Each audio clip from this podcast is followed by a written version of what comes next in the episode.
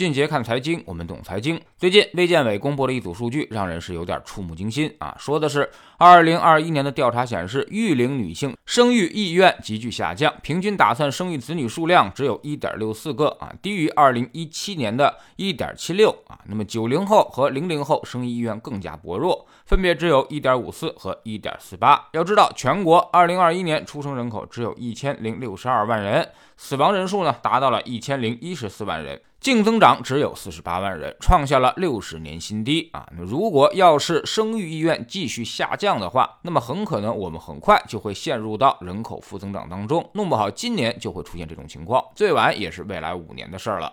从年龄结构来划分，零零后和一零后加起来差不多是三亿多一点儿啊，那么比八零后和九零后少了大概六千万人，估计未来会持续下滑，每二十年人口就会少那么几千万人。有人可能还说啊，人太多了，少一点挺好啊。如果人口是等比例收缩，这个问题应该不太大。但是现在的问题是少子化对应的是老龄化，也就是说老年人越来越多，而年轻人则越来越少，这个人口结构就比较麻烦了。因为啊，它意味着社会福利负担会越来越重啊，创造价值和创造需求的人会越来越少。好在现在科技手段比较先进啊，那么工厂里需要的工人越来越少了，生产制造我们不担心，也不再需要那么多的年轻人。但是服务业还是没办法的，必须要有更多的人来从事服务行业，而服务行业本身呢，就是创造需求的岗位。比如有人送外卖啊，他才能够吸引别人去点外卖。那么餐馆才能够多送出一份餐食，而外卖员呢赚到钱之后，他才有能力去消费。所以，如果服务业的人数萎缩，那么社会总需求就会萎缩，进而影响我们的制造业。比如你买个空调啊，但是没人给你上门安装，估计你也就只能退货了。如果在欧洲待过，你应该就有这个感觉，不是买不起空调，而是装不起空调。空调的安装呢？比空调本身的价格都贵。另外，年轻人减少，老年人比例增多啊，也对养老金会造成巨大的挑战。养老金呢本身就是代际转移支付，现在是四个年轻人养一个老年人啊，养老金尚可。未来呢是一个年轻人养一个老年人，所以呢，等八零后进入退休年龄的时候啊，这养老金是铁定不够的。所以大家还是尽早的多存点钱吧。现在年轻人啊，摆明了一个态度，就是不想生了。至于为啥不想生，年轻人肯定有自己的理由。如果从金融上来讲，古代呢养儿防老其实就是一种分散风险的手段。在过去的农业社会，一个家族添丁进口，边际成本非常低，但是多一个劳动力之后，收获的边际收益却相当高。再加上当时的医疗条件不好啊，很多孩子都会夭折，所以就会拼命生孩子。老话讲叫做多子多福啊。但是时代现在变了，现在已经是信息化时代了，多一个孩子的。边际成本极高，而且越是大城市也就越贵，反而收益相当的低啊！有些家长直到孩子上中学才明白，他花了一生的心血，用尽了一生的力气，也只能够培养孩子做个普通人啊，甚至还要承担未来孩子有巨大的啃老风险。其实呢，现在九零后和零零后自己心里十分清楚，他们之所以不敢要孩子，就是因为自己现在还在啃老，不光是啃老人的财富，还在啃老人的时间。如果再过十年，等这代老年人没没办法正向输出了，开始反向索取的时候，要年轻人付出时间和金钱去陪伴的时候啊，可能会相当的无解。一对夫妇要照顾四个老年人，只要有两个老人同时生病，家里一定会乱套。未来呢，全国范围看啊，将不再是人口增量，于是就会形成一场人口的存量争夺战。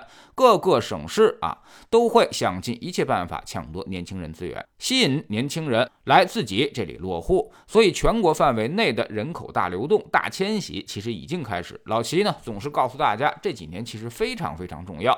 选择一个重要的城市啊，就选择了一条快车道，这个决定了你和你的后代和你的家庭啊的发展速度。举个例子，二十年前。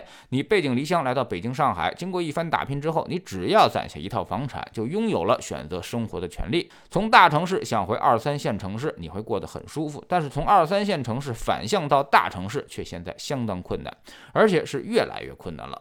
未来我们的整体思路就跟美国现在是一样的，重要的产业都会集中于二十几个大型的城市当中，这些城市几乎占据了中国经济总量的百分之八十，创造百分之八十的财富，但却呢只能容下百分之二十的人口。其他的城市都会因为年轻人大比例的流失而变得收缩啊，就像上面我们举的那个例子一样，没有服务业，需求就会变得一塌糊涂。很多小城市现在其实已经出现了这种情况啊，不托关系不办事儿，很多事情都会进展非常缓慢。等年轻人都走光了，这个城市也就没有任何产业了，于是只剩下了老年人之后，财政也会陷入困难啊。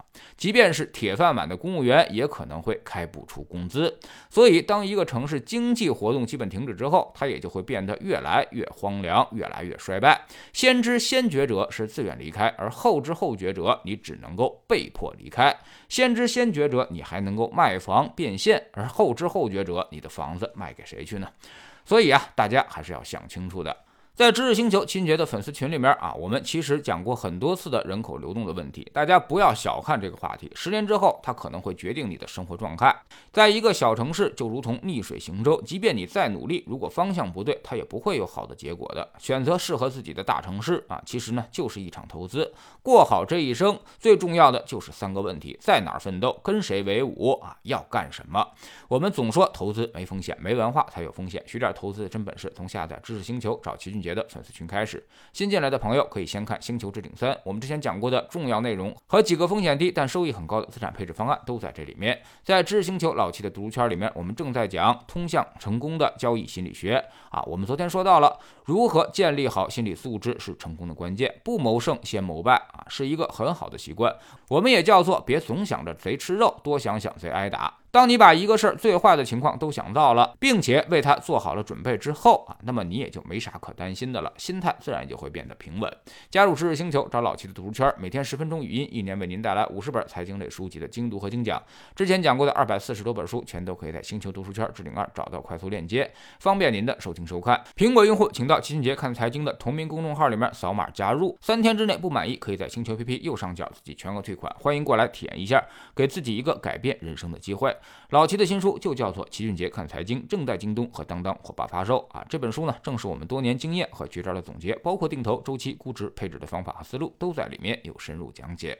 喜马拉雅的小伙伴可以在 APP 顶部搜索栏直接搜索“齐俊杰的投资书友会”，老齐每天讲的市场策略和组合配置以及讲过的书都在这里面。读万卷书，行万里路，让自己获得提升的同时，也可以产生源源不断的投资收益。欢迎过来体验一下，给自己一个改变人生的机会。